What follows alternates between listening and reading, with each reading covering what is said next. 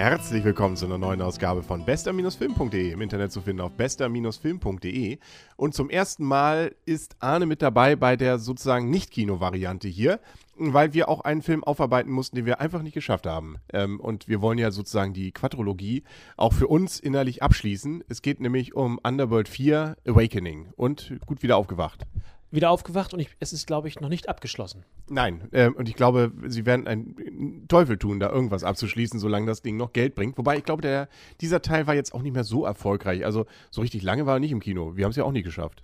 Keine Ahnung, warum nicht. Vielleicht war irgendwie gerade Urlaubszeit oder sonst was. Das erinnert sich ein bisschen jetzt schon an Resident Evil, nicht? Nach dem Motto, irgendwas passiert immer noch.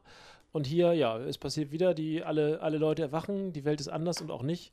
Und ähm, das prinzipiell gleiche ähm, Lykaner gegen Vampire geht weiter, möchte ich mal sagen. Und ähm, zwischendurch ist noch ein guter Mensch dabei. Also sozusagen das, was bei Twilight ja so die Schnulzen-Variante ist. Nicht? Wir haben auf der einen Seite die mit dem Fell und die anderen sind eben die Vampire und dazwischen sind noch die Menschen. Sagen wir mal so, ist hier etwas brutaler und geht ein bisschen mehr ins Eingemachte im wahrsten Sinne des Wortes. Also ich glaube, Underworld ist schon ein bisschen älter als Twilight. Außerdem möchte ich das irgendwie fast eigentlich nichts mit Twilight vergleichen, möchte ich mal sagen. Von der, von der Grundidee. Schon gar nicht ein Film ab 18. Das stimmt. Also er ist durchaus, ähm, ich gucke mal, ab 16 ist er übrigens freigegeben, was wir gerade gesehen haben. Dafür sind da doch relativ viele Gedärme hier und da hingeflogen und äh, es ging wie, im wahrsten des Wortes bei einigen der Figuren ja wirklich rein, tief rein. Ja, da, bei diesem einen Schlussgag, ohne dass es jetzt lache, fiel mir so spontan äh, äh, Fluch der Karibik ein. Weißt du noch, wo der auch damit, mit, genau mit der gleichen Masche sozusagen die Leute erledigt hat. Auch, nee, der war aber cool auch, hier. Auch wenn das witziger war, ja. Ja, ja, stimmt. Aber immerhin, da weiß man, der ist auch wirklich hin. Das hat, ihm, hat er zuerst nicht geglaubt, aber ja, dann war er hin. Also wir haben jetzt hier eben noch die Besonderheit, dass hier unsere Hauptvampirin, unsere Miss Underworld sozusagen, gespielt ja von, wie heißt sie? Kate Beckinsale. Genau. Ähm, gut in Lack und Leder ja immer wieder gekleidet, passt da auch nett rein. Selbst wenn sie getroffen wird, sie kann sich ja selbst heilen, aber selbst der Lack- und Lederanzug schafft es ja noch, die, die heilt sich auch. Ne? Da ist nichts an irgendwelchen Sachen. Und äh, sie hatte jetzt das Problem, sie war bei der Säuberung äh, sozusagen ja als Opfer mit dabei, genauso wie ja ihr Freund Marcus, glaube ich, ne? oder wie heißt er? Michael Corvin. Genau. Ähm, der ja ähm, ein Hybrid ist, der, der ja das eine und das andere verbindet. Und ja, da lief es nicht so gut und sie wacht zwölf Jahre später wieder auf. Ne? Und dann ist da plötzlich noch ein kleines Mädchen. Hm, wie kann das sein? Da könnte man natürlich relativ zügig auf bestimmte Ideen kommen.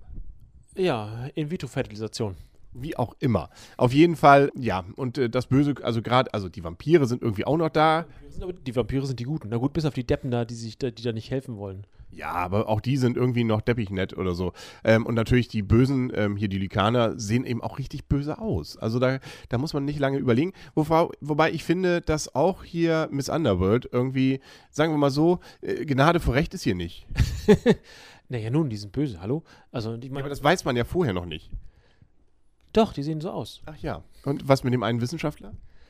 Ja, der hatte irgendwann ja auch, kriegt ja auch schwarze Augen, ne? War klar. Ja, der schon, aber der andere, wo sie dann sagte, jetzt sind wir quitt.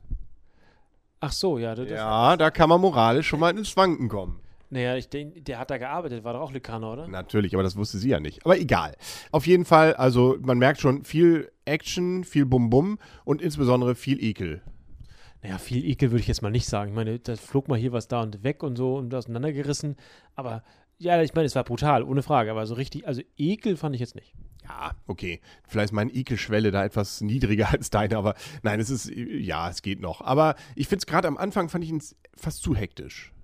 Ja, da musste irgendwie viel aufgearbeitet werden von der Story, vom Anfang her. Und das war, also wenn es so weitergegangen wäre, ja, wäre das wäre sehr hektisch geworden. Dann hat es halt auf einmal zwischendurch in der Zwischenphase und dann wurde deutlich langsamer wieder und dann zum Schluss zog er wieder an. Ja, also dann war es okay. Also ähm, ja, aber so richtig vom, vom Hocker hat mich nicht gerissen. Aber wir kommen ja gleich noch zur Wertung. Wir können noch mal kurz sagen, in 3D war er wieder und äh, ja, okay. Ja, okay, genau.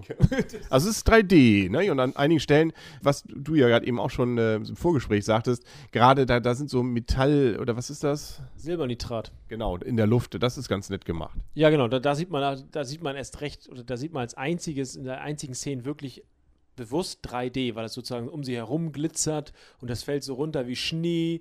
Das sieht irgendwie ganz cool aus. Das kriegt man in 2D sicherlich nicht so hin. Der Rest ist, äh, wie immer, meiner Meinung nach egal. Wobei mich dieses kleine Mädchen, das fiel mir gerade eben noch ein, auch erinnert hat, sie, sie macht ja mal so eine leichte Verwandlung durch.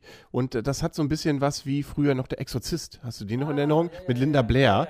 Die hat ja auch so, wenn der Teufel mal reinkommt, ne, da geht's ja, geht, nimmt, sagen wir mal so, der Tin, der leidet ein wenig drunter. Und ich fand, das haben, die haben sich hier ein bisschen dran orientiert. Nur, dass jetzt hier nicht noch Pastor war und sagte, hier Mensch, tot geh. Und außerdem war sie gut. Ja, natürlich. Auf Vampiren irgendwas weit äh, irgendwie noch was anderes ist. Ja, was auch immer, ne? Also wir wollen auch nicht alles, ich glaube, wir haben jetzt fast alles verraten, macht aber nichts. Also die Story ist jetzt auch nicht so, dass man jetzt sagt, uh, das ist jetzt aber eine Wendung, da habe ich jetzt nicht mit gerechnet. Nee, eigentlich geht es darum, äh, ich denke mal, die, die Story wird klar im Laufe des Films und es geht darum, wie. Also äh, letztendlich um die Action. Das Genau. Ist, das ist das tragende Element. Ja, und tragen wir mal jetzt ein paar Punkte zusammen. Wie viele Punkte gibst du? 6,5.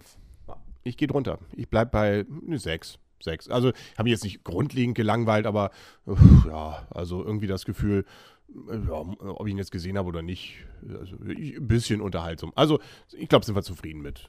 Ja, also ich, ich war okay. Also war halt nicht der Oberhammer, aber gut, Kate Beckinsale in Leder, nicht? Ja, genau, aber das hatten wir schon. Wir müssen uns vielleicht nochmal die Dokumentation angucken. Das, was auf der Blu-ray zumindest noch drauf ist, da haben wir zum Beispiel noch der beste, Fi beste Film der Underworld-Reihe steht hier drauf. Er hat gesagt, Evan Dickinson.